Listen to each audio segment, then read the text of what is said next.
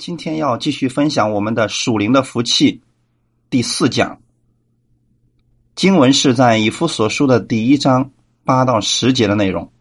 那我们一起先来做一个祷告，天父，我们感谢赞美你，把这个时间再次交在你的恩手当中。你特别带领我们今天的这段时间，把我们现在的心都放在你的面前。主，你知道我们每一个人的需要。你知道我们现在我们里边的渴慕之心，所以就借着你的话语，你让我们里边有所得着。借着你的话语，使我们重新得力，使我们明白我们在基督里边，我们主给我们所拥有的，给我们留下了什么样的属灵的福气。祝福今天来寻求你的每个弟兄姊妹，保守他们的心。感谢赞美你，奉我主耶稣基督得胜的名祷告，阿门。我们今天的题目啊，叫以弗所呃属灵的福气第五讲，智慧和聪明。经文是在以弗所说的第一章八到十节。我们先来读圣经。这恩典是神用诸般智慧聪明充充足足赏给我们的，都是照着他所预定的美意，叫我们知道他旨意的奥秘，要照所安排的。在日期满足的时候，使天上地上一切所有的，都在基督里边同归于一。阿门。那么上次我们分享到了，神给我们呢有他丰富的恩典，有他荣耀的恩典，然后呢借着耶稣基督的血，使我们得蒙救赎，过犯得以赦免。这都是神的恩典，所以弟兄姊妹，属灵的福气无论有多少，那都是神的恩典，是神白白赐给我们的。所以在神这样的恩典面前，你不能够说啊，我做了什么，所以我该得神的这个恩典，不是，那就叫做工价，不叫恩典了。所谓的恩典是什么呢？就是。你没有劳动，但是你得着了，是神他白白的赐给我们的。什么叫赐下来的呢？就是不是根据你的行为、根据你的劳动得来的，是你不该得的、不应得的。现在神把它当做礼物，白白的送给你了。所以这就是赐下来的神的丰富的恩典。那么今天在第八节就就说了。我们有属灵的福气的第四个福气，就是神也充充足足的赐给了我们另外一个属灵的福气，叫做智慧和聪明。这个实在是太重要了啊！如果说我们在这个世界上啊，我们拥有了智慧，拥有了聪明，那么其实你就可以拥有一切了。那我们看属灵的福气第五讲，智慧和聪明。第八节说，这恩典是神用诸般智慧聪明。原来啊，今天我们所说的这个神赐给我们这个福气啊，是神用各样的智慧和聪明，然后赏给我们的。他的意思是什么呢？在神那里有丰富的恩典。但如果你没有领取的智慧，你得不着。上帝的恩典一直都在，天国里边有许许多多属灵的福气，怎么样能够得着呢？如果说你不知道，没有这个智慧，你想靠自己，靠自己的努力、善行、成就，对不起，你得不着。所以你要想得着神这样的恩典的话。就必须用神的智慧，哈利路亚，这个太重要了。那么第八节这里边告诉我们，原文的意思就是这个恩典啊，它不是指别的，是耶稣基督的恩典。这个恩典是他用全备的智慧和聪明，使其充盈满意的倒在我们身上的。原来啊，耶稣基督的这个恩典，是神用那全备的智慧和聪明，然后倒给我们的诸般的智慧。它是什么样的智慧呢？各式各样的。所以原文“诸般”是 pass，这个意思是什么？所有的各式各样的智慧，各式各样的聪明，神要将它丰富的各样的奇妙的智慧和聪明要怎么样呢？要倒在我们的身上。那么神要给我们这一切的时候，我们是个什么样子呢？原来啊，神给我们这些的时候，我们那时候还在犯罪，我们还是罪人。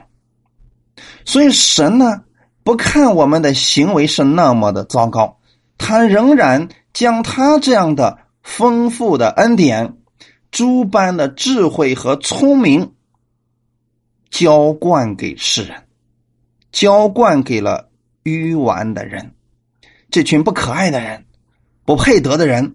但是神。就是要用这样各式各样的智慧加在你们身上，只要你愿意要，好，那么神就白白的赐给你。那么我们先来看一下智慧是什么意思呢？大家可能都听过一个词，就是一个女孩子经常起的名字叫索菲亚，可能很多人。听说过这个名字啊，在西方呢，这个名字是非常多的，啊，索菲亚的意思是什么意思呢？其实这是一个希腊文，它的意思就是智慧。所以弟兄姊妹，当你听到说某一个女孩子的名字叫索菲亚，那么你应该知道说，她原来的意思啊，就是啊智慧的意思。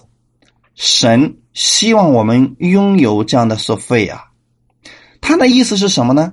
就是你领会、认识真理，知道如何去行事为人，你能够参透一些宇宙当中的奥秘，比如说生与死的奥秘、神与人的关系，这等等的一切，这就叫做智慧。而这些智慧呢？都在耶稣基督里边，所以弟兄姊妹，我们应该明白，原来神把这个索菲亚赐给我们的时候，是让我们拥有神的智慧，而这一切在哪里呢？都在耶稣基督里边。所以智慧的意思就是你能够看清楚一些事情的真相，它主要是。偏重在原则和计划方面的，它跟聪明啊是不太一样的。所以聪明呢是把前面刚刚我们所提到的这个智慧啊，把它表现出来。所以它是偏重于啊生活当中的一些细节的。感谢主啊！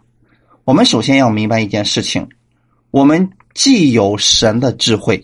也要有神的聪明，所以如果光有智慧啊，有很多人说了“大智若愚”，那意思是什么呢？拥有大智慧的看起来都傻不拉几的啊。那么当人拥有智慧又拥有聪明的时候，那就不一样了。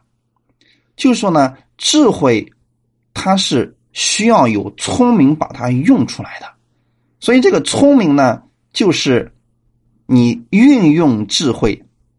偏重在细节和去执行的方面，神的恩典，我们今天明白了。你知道原来的圣经上记载了许许多多上帝的祝福、属灵的福气，这就是智慧。哎，你拥有了这个智慧了，没错，这是世人都没有的智慧啊！你拥有了，你知道接受耶稣就能够进天国，就能够得永生。哎，这就是你的智慧了。但是重要的是还有一点，既然圣经上说了。说在天上有各样属灵的福气要赐给我们，你怎么样把这个福气啊能够用在你的生活当中呢？这就是我们的聪明了，哈利路亚！让神的恩典临到你身上，你去运用它，这就是人的聪明的运用，把神的这个聪明放在你的身上。哈利路亚！所以神要给我们什么样的智慧呢？各样的智慧和聪明都要充充足足的赏给我们。赏就是赏赐的意思，就是白白赐给你的。所以很多人他拥有了神的智慧和聪明以后啊，他就能读懂圣经了。你比如说，在神预先借着旧约圣经写了许许多多以色列人的历史，以及啊，在以色列历史当中写了许许多多的礼仪。比如说，割礼啦、洗礼啊、献祭制度啊，等等的。那么这么多呢？如果你拥有了神的聪明和智慧的话，你就能把这些都看明白。哦，原来啊，这些礼仪、这些日期，最后都指向了一个人，名字叫耶稣基督。这里要告诉我们的就是。当你拥有神的智慧和聪明的时候，你能够把旧约当中所预表的、所预言的耶稣基督啊，你都能够把它找出来。这是需要神的智慧和聪明的。那么你找出来以后呢，要把它用在你的身上，这就是聪明的应用之法。哈利路亚。那么在旧约当中提到了。关于耶稣的来、耶稣的死，还有耶稣的复活，到新约的时候啊，确实耶稣为我们的罪死了，并且他复活了。所以后来神又借着众使徒写出了新约圣经。这个救恩就是借着他们把这个记下来，然后呢？把这救赎的恩典也借着他们宣传开来，这一切做的目的是为了什么呢？让我们得着神的智慧和聪明如果神不写出来啊，我们压根是想不到的。谁能想象得到，一个生在马槽里边的婴孩就是神的儿子呢？谁能想象得到，神就是要使用他的死？来使我们活呢？除非神把这一切智慧和聪明都解开了，神自己把它解开，然后我们才能够拥有这得救的智慧啊！所以提摩太后书三章十五节就告诉我们：我们拥有得救的智慧，从哪里来的呢？从圣经上看出来的。所以圣经啊。对我们每一个人都是极其重要的。原因是什么呢？如果没有圣经，我们根本就不可能了解神，也不可能对神的智慧啊拥有它。但是今天神要借着圣经，就是要把他的智慧给一个完全不懂的人。感谢赞美主啊！那么今天就相当于说，你对科学完全不懂。但是呢，你如果接受了某种科学的训练，你也能发明某一种设备，所以你必须要经过一番教导，你才能够明白。神也是这样的，神把他的话语写在了圣经上，并且呢，神也赐福给了传道的人，给了他们各样的智慧，是他们。用神所赐给他们的智慧，然后呢，领悟了这样的智慧之后啊，再把神的这个智慧和聪明再告诉给其他的人。所以弟兄姊妹，传道人是非常重要的。他从神那里领受了什么样的智慧，什么样的真理，他就给出去什么样的真理。而我愿意，我们弟兄姊妹。都从神那里领受他丰盛的恩典，因为第一章的第八节特别告诉我们说，这恩典是神用诸般智慧、聪明，充充足足的赏给我们的。原来，神不是要给我们丰富的律法，神就是要把他诸般的智慧，就是各式各样的智慧，各式各样的聪明，都赏给我们。这是他的恩典，神要把他的恩典给我们，不是把他的死给我们，不是把苦难给我们，把疾病给我们。神是要把他诸般的恩典，这个恩典是怎么样来的呢？借着智慧和聪明，各式各样的智慧，能显现出神各式各样的恩典。哇，这样话怎么理解这个事情呢？为什么说诸般的智慧聪明呢？原来神的恩典不是一种，是有很多种。比如说，如果你是个医生的话，那么你可以求神赐给你医治方面的智慧，啊，灵感一触发，你突然合成了某一种新药，可以医治某一种疾病，或者说你在某一种手术方面，哎，有了一个新的突破，弟兄姊妹。这都是需要智慧的。那么神能够把这样的智慧白白的赐给你。如果你是个老师，你知道怎么样教育学生吗？你需要有智慧，面对不同的孩子，要有不同的教育方式，而这些都需要神的智慧。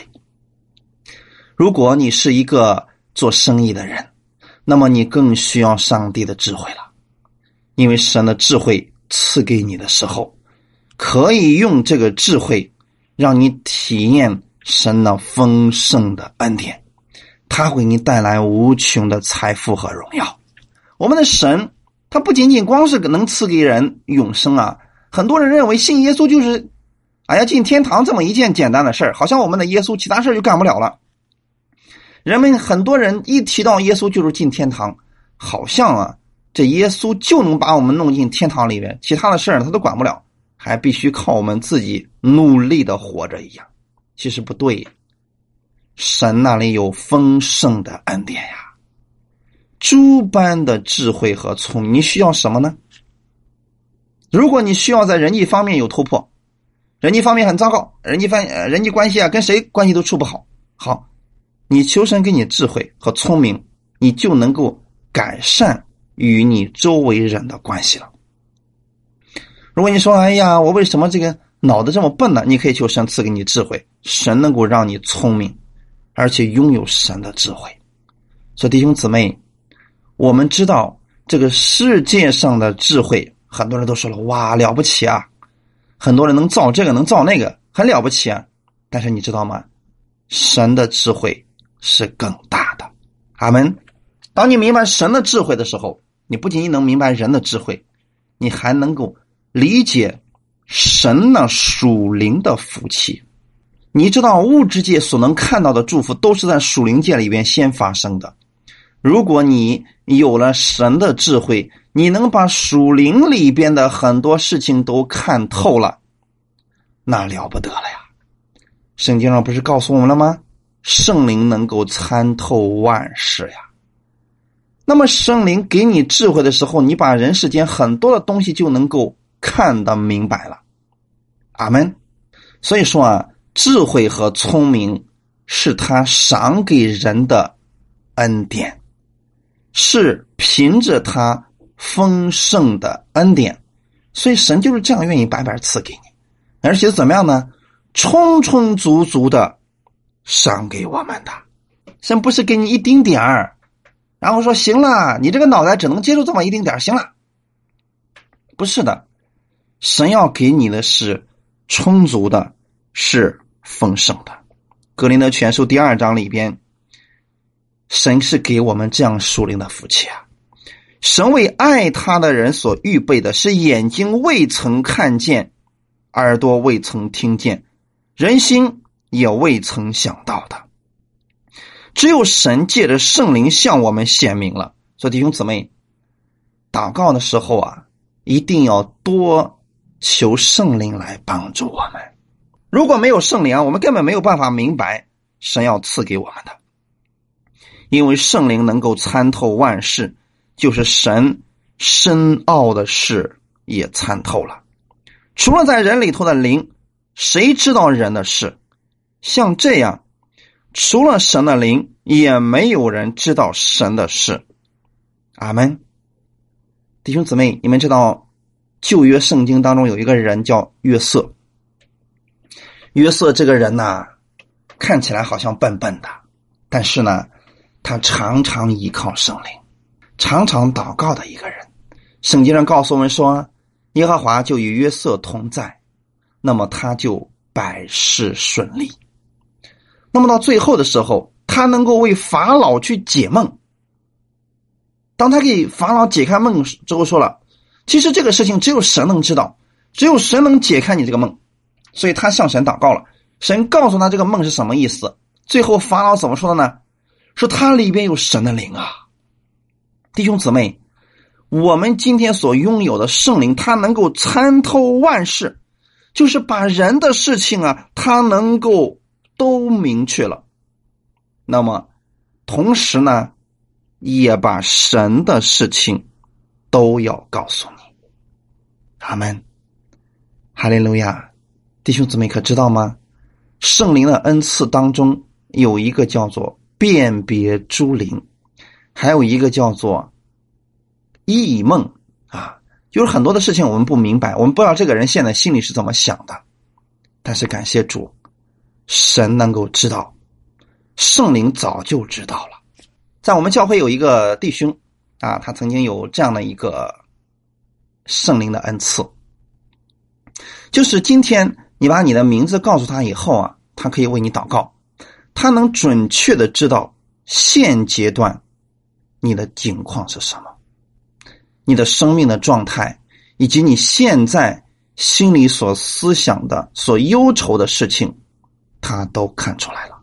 弟兄姊妹，你会发现。这些本身都是灵里边的事情，但是圣灵却知道了一切。当你拥有着辨别诸灵的恩赐的时候，你也可以通过意象看到很多人的问题，并且你能准确的给他答案。这只有圣灵才能做到的事情。所以圣经上告诉我们说啊，我们所领受的，并不是世上的灵。乃是从神而来的灵，从神而来的灵啊！这个灵是干什么用的呢？不是没事让你给别人算卦的啊，不是这样的啊，它是干什么用的呢？是叫我们能知道神开恩赐给我们的事情。原来圣灵的作用是什么呢？就是让你明白神的恩典，让你明白神要赐给你的事情。这里边《格林多前书》第二章告诉我们说了。并且我们讲这话说这些事情，不是用人智慧所指教的言语，乃是用圣灵所指教的言语。哈利路亚，弟兄姊妹，圣灵指教我们，将我们属灵的话去解释属灵的事情。一定记得，如果你里边有圣灵要给你说了什么话，你要注意你。所说话的那个对象，如果他是个属世的人，不要给他说属灵的事因为他不明白，反而会讥笑你，反而会打击你。你比如说，你给一个不信的人，你说我给你说一段方言吧，你哇啦哇啦哇啦一祷告，他说神经了、疯了、傻了，对不对？不要给这样的属世的人去讲属灵的事情，你要把属灵的事情讲给属灵的人来听。因为属血气的人不领会神圣灵的事情，这就是说他还没有神的智慧啊，所以你别给他讲太高深的智慧，就给他讲浅的属世的就可以了，让他能够明白神的这个恩典，这就够了。哈利路亚！这对我们来讲啊，实在是太重要了啊！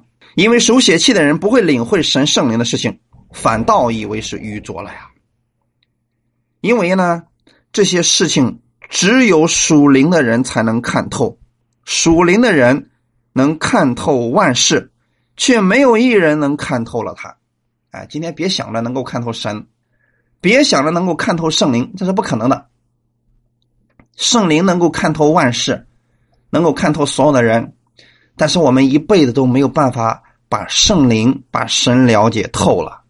这就是很多人所说的：“哎呀，那么呢？等我把你的神研究透了，我就相信他。”这样的人一辈子都不可能信神。原因很简单，你根本就不可能把神研究透了。只有你信了，你才能花上一生的时间去认识他。去研究它，这都是神诸般的智慧，在各行各业当中，你都需要有神的智慧。无论是哪个行业，你都需要神的智慧和聪明啊。所以，当你来到神面前的时候，神愿意把他这样丰盛的智慧和恩典，充充足足的赏赐给你。阿门。也就是说，今天你不要去研究错了。如果你去研究了十诫，你越研究觉得神越可怕，你越研究觉得神越可恶，怎么老是找我的麻烦？你越研究觉得越神离远点比较安全，因为太恐怖了。其实不是神有了问题，是你自己研究错了。神说的很清楚，他要把他的。恩典把他的智慧和聪明赐给我们，是让我们来认识他的恩典的，不是把这个智慧用来去研究律法的。那你能研究到最后，只能让人去死了啊！所以说，我们要正确的去运用神的智慧和聪明。法利赛人就把神的这个智慧用来定罪别人，用来打击别人啊，这是很糟糕的一件事情。但是我们要在。神的恩典上，要去深深的认识他。你越认识神的恩典，你越觉得神的恩典绝对丰盛，越愿意领受，你整个人就越来越谦卑了。怕的就是有一一些基督徒啊，他领受了一点点，只不过是尝了一点点神恩典的滋味马上说：“哎呀，我知道了。”这个不能老是领受神的恩典呀，还必须去混合点律法啊，这样话安全啊。要是光去领受神的恩典，那太可怕了。那么人不就就钻到恩典里边去了吗？人就光想着恩典了吗？其实这正是神要赐给我们的。神不希望你专注于律法，神不希望你专注于自己，神只希望。你用智慧和聪明，专注于他的恩典，就是他赐给了你什么。所以今天有很多人人呢，他领受了一点点神的恩典，不代表说神不愿意给他，是神真的愿意要把更多的赐给他。可惜他转弯了，他回到旧约律法之下了，所以他没有好好的去领受并且享受神的这个恩典。问题不在神那里，在我们。我们不要把研究的领域搞错了。我们应该去研究神的恩典，因为这是神所赏给我们的恩典。哈利路亚！神赐给我们的恩典是最好的，因为这里说了，他用诸般的智慧、聪明，充充足足的赏给我们。弟兄姊妹，你一定记得。圣经中每次提到充足的赐给我们的，一定是没有坏处的。一定记得，这是对我们有益处的。因为你不了解你没有关系，神比你更了解你呀。就像一个小孩子一样，那么他可能不知道自己的行为是什么样子的，但是作为他的父母，知道什么时候给他。什么样的恩典是最合适的？所以神太了解我们了，他知道只有恩典最适合于我们，因为律法呀，我们压根儿就守不住。如果我们想靠着自己的好行为去取悦神，结局只有一个失败。神也没有指望啊，我们在那个。他的那个律法里边啊，神指望的是什么呢？是我们都在他的恩典里边，不断的啊被他所浇灌了。这就是神要告诉我们，并且要赐给我们的。所以你今天千万不要回到律法之下，你要待在神的恩典当中。这是神他要赐给你的，他赐给你诸般智慧和聪明，其实就是为了让你明白他的恩典。让你知道你在什么情况之下用什么样的恩典最合适。约瑟拥有了解梦的这个智慧，你可以说他在这一方面运用了神的智慧。那么但以理呢？他是运用神的智慧看见了异梦，所以他能把尼布贾尼撒他自己都忘了那个梦。重新告诉他，这是异梦的恩典。那么今天神能够在你现在所做的那个领域当中赐给你恩典，赐给你智慧，让你去彰显神的这个能力和荣耀。所以你可以向神来求这个智慧，然后说：“主啊，我愿意在我现在的这个领域当中做到最好。”用你的智慧，在这一方面，犹太人真的非常的啊正确，他们一直在运用神的智慧，所以你会发现，世界的前五百强当中，啊前五百个这个最有钱的人当中，竟然有许许多多都是犹太人，他们的智慧从哪儿来的呢？从神而来的呀，就是他们反复的读旧约圣经。他们遵守了神的话语，按照了神的这个智慧去行事为人，结果呢，他们如此的蒙恩，在物质上，在智慧上，他们都蒙恩了。那么，更何况我们今天在基督里呢？弟兄姊妹要知道，今天在基督里，神把所有的一切的聪明和智慧，都丰丰富富的。赐给我们了呀，哈利路亚！你要知道一件事情啊，我们今天所拥有的智慧，不是旧约时候的那个智慧，是耶稣的。所罗门的智慧，你们觉得可能已经够大了、够多了、够智慧了、够聪明了，但是所罗门比起耶稣如何呢？看呐，这里有一个人比所罗门更大，那个人就是耶稣呀。弟兄姊妹，你如果觉得说哇，以利亚行的神迹已经够多了，你看，在这里有一个人比以利亚更大，他就是耶稣，而神今天要把耶稣所有的智慧都赏赐给你，你知道吗？你里边已经拥有了耶稣这样的智慧了，你缺乏的是。用聪明将它显现出来。我们人可能觉得自己太聪明了，所以就用自己的聪明了。但耶稣希望我们用他的聪明，就是把耶稣的智慧显现出来。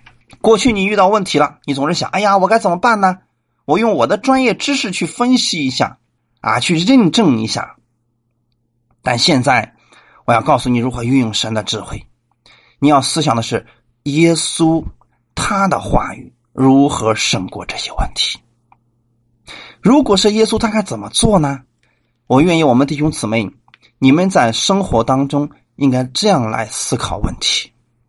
每一次遇到问题了，你要思想的是耶稣会怎么做呢？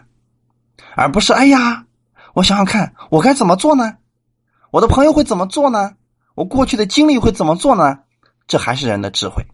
人的聪明，你要用的是神的智慧，神的聪明，就是遇到暴风浪的时候，门徒们用的是自己的聪明，他们使劲的把船里边的那个水啊，往外往外边咬，其实那是一个很糟糕的智慧，那是一个很糟糕的聪明。但你看耶稣怎么做的呢？耶稣拥有的不是跟他们一样的智慧和聪明，耶稣站起来说：“住了吧，静了吧。”然后一切就结束了。阿门。所以这就是神，我们的耶稣基督要赐给你的，这智慧都在耶稣基督里边啊。阿门。感谢赞美主啊！神要把这样的智慧白白的赐给你。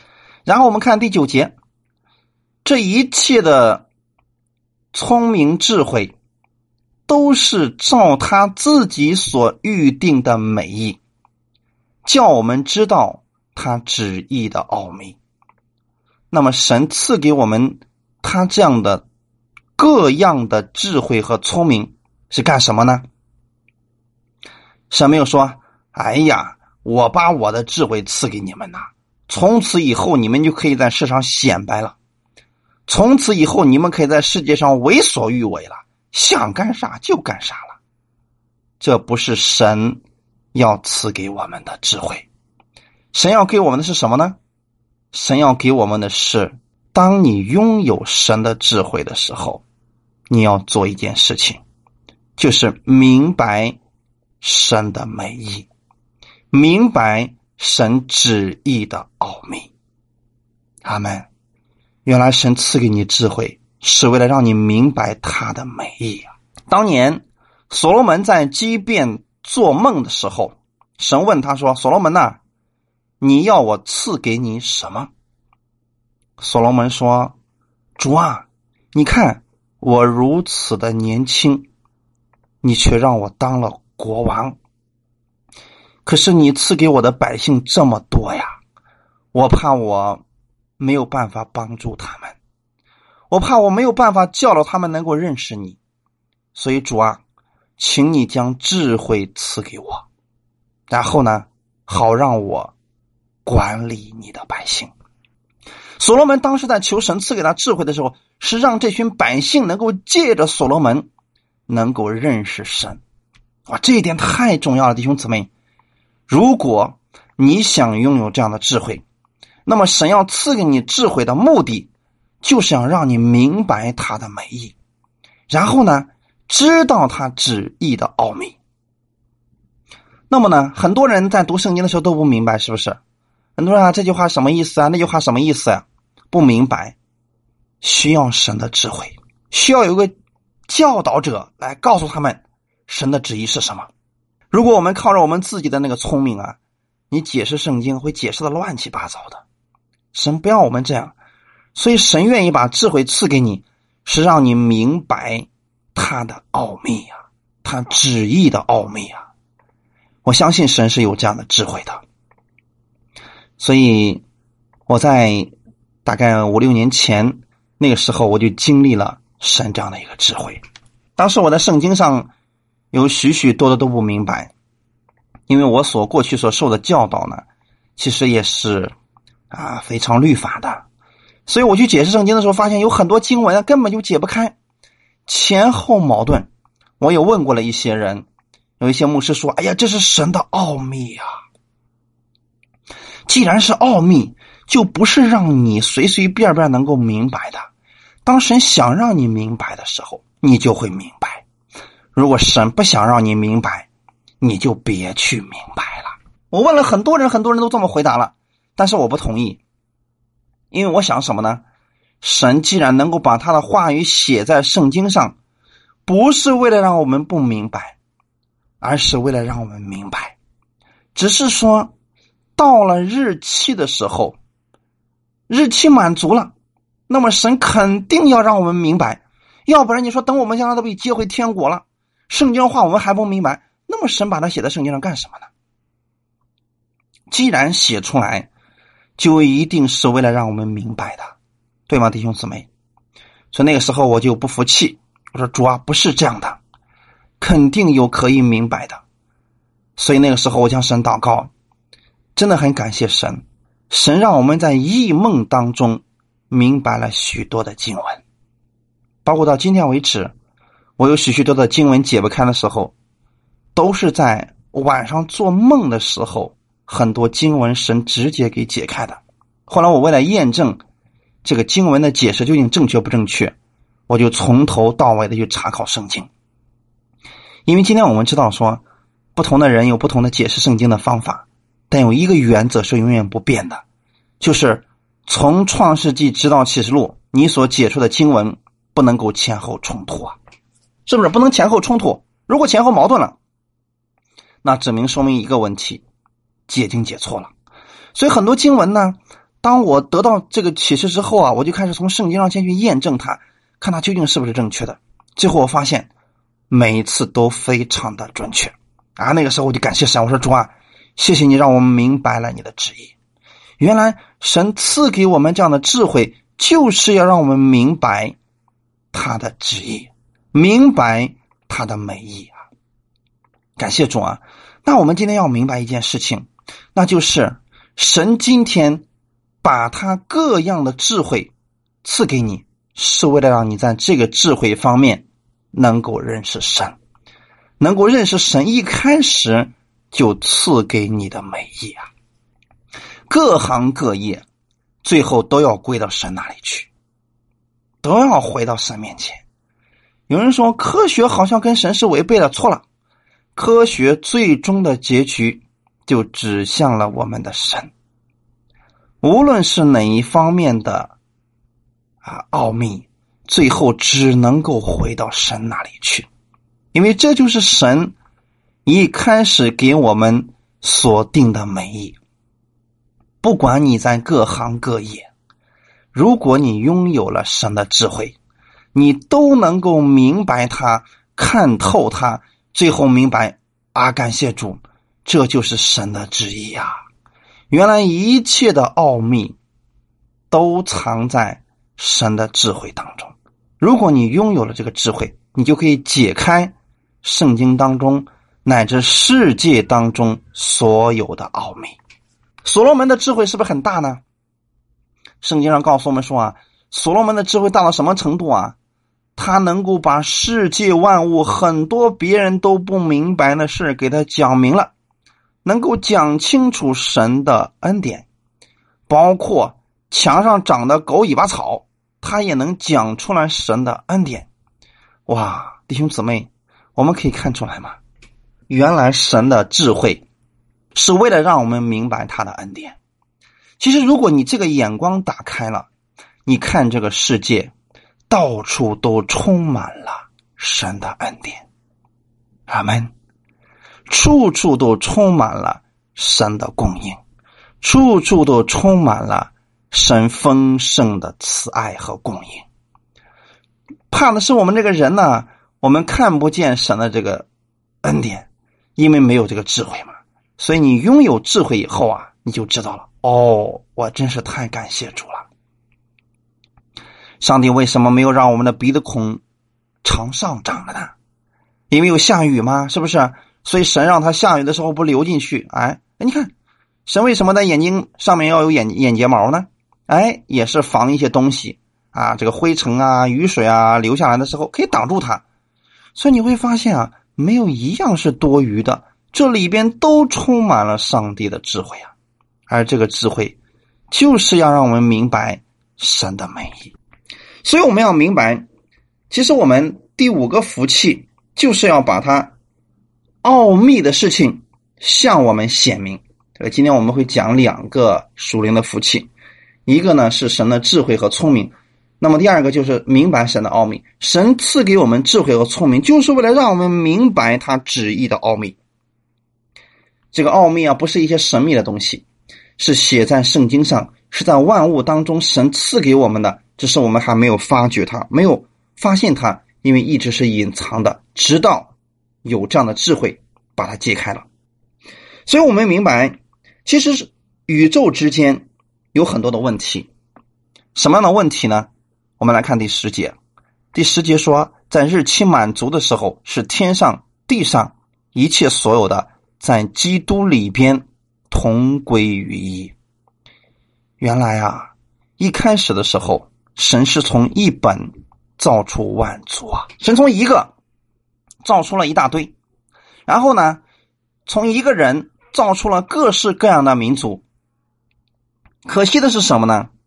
因为亚当犯罪了，所以这些从一个人出来的万族啊，现在开始互相的埋怨、互相的残杀、互相的迫害。但是神他的意思不是让我们互相诋毁、互相猜忌、互相杀害。神的意思是让我们彼此相爱、彼此服侍，然后呢合一。这就是神的智慧和能力啊，弟兄姊妹，也是神他要赐给我们的福气。他把他这个福气告的告诉我们，让我们知道有一天神要把这一切天上的、地上的所有的一切。都在基督里边同归于一啊！原来从一出来的，最后呢都要归到一里边去。一开始我们跟神是合一的，可是亚当犯罪了，我们跟神分开了。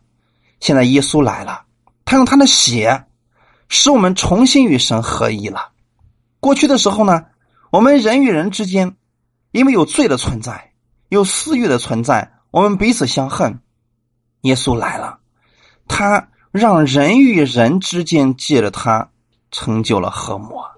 所以十字架它有两方面，一方面是我们跟神的关系借着他合一了，另一方面横的一方面就是我们跟人的关系也要借着基督合二为一啊。所以今天很多教会都说啊，我们要合一，我们要合一。许多人认为的合一就是把人凑到一块儿去，其实不对。如果把人凑到一块儿去，意见都不一样，啊，看法都不一样，那么会更乱的。真正的合一是在基督里边，我们被同一位圣灵所引导，被同一本圣经，然后呢，同一个耶稣基督所带领。这样的话，我们才能够合一，信息上的合一，灵里边的合一啊，这是属灵的福气啊。所以那个时候，你无论往哪里去，你会发现都是耶稣基督的教会，都是神的家。那个时候会让你体现到合一的那种温暖。那么今天呢，这个局面不断的发展当中，虽然说现在各教会之间可能还有一些分歧啊，你去他那，他不敢大胆的接纳你，因为怕你是异端呐，怕你有这样的问题了。但是弟兄姊妹，当有一天时候满足的时候，我们在基督里边，不再分派别，不再分地区，不再分你的我的，而是都回到了基督的里边。哈利路亚！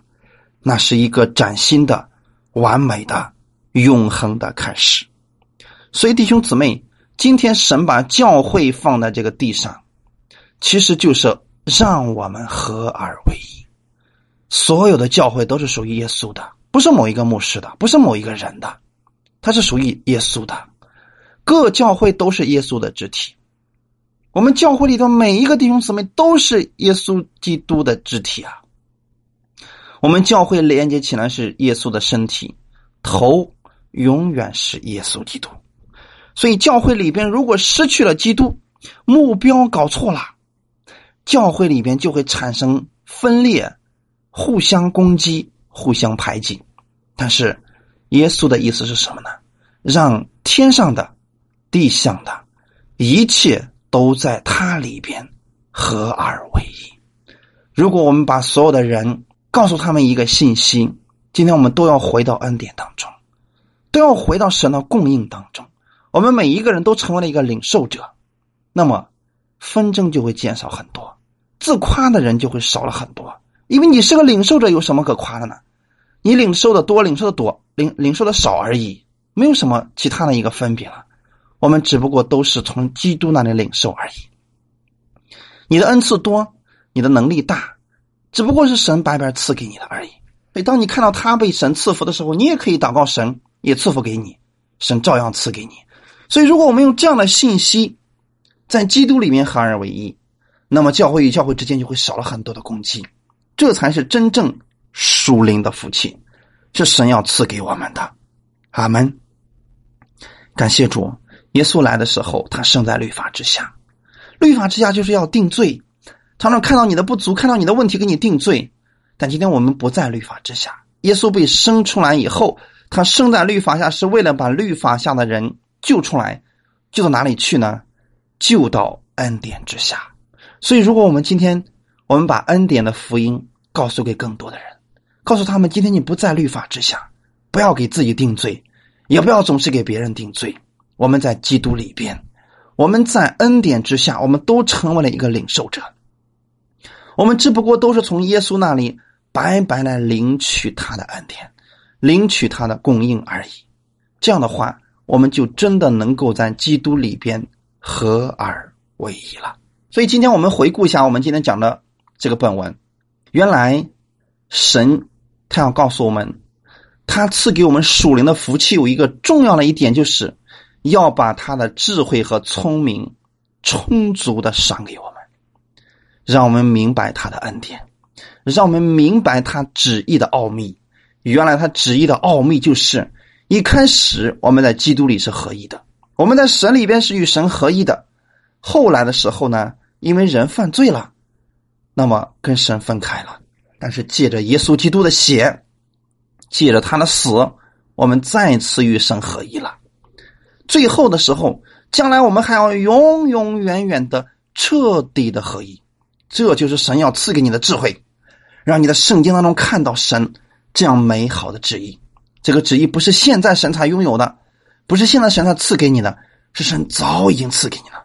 你要借着神的智慧，看见他这样的奥秘，看见他这样的恩典。哈利路亚！感谢赞美主，一起来祷告。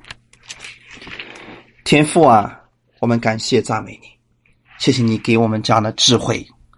你把智慧写在圣经当中，你愿意我们在你的恩典当中，借着耶稣基督，在基督里明白你丰盛的恩典。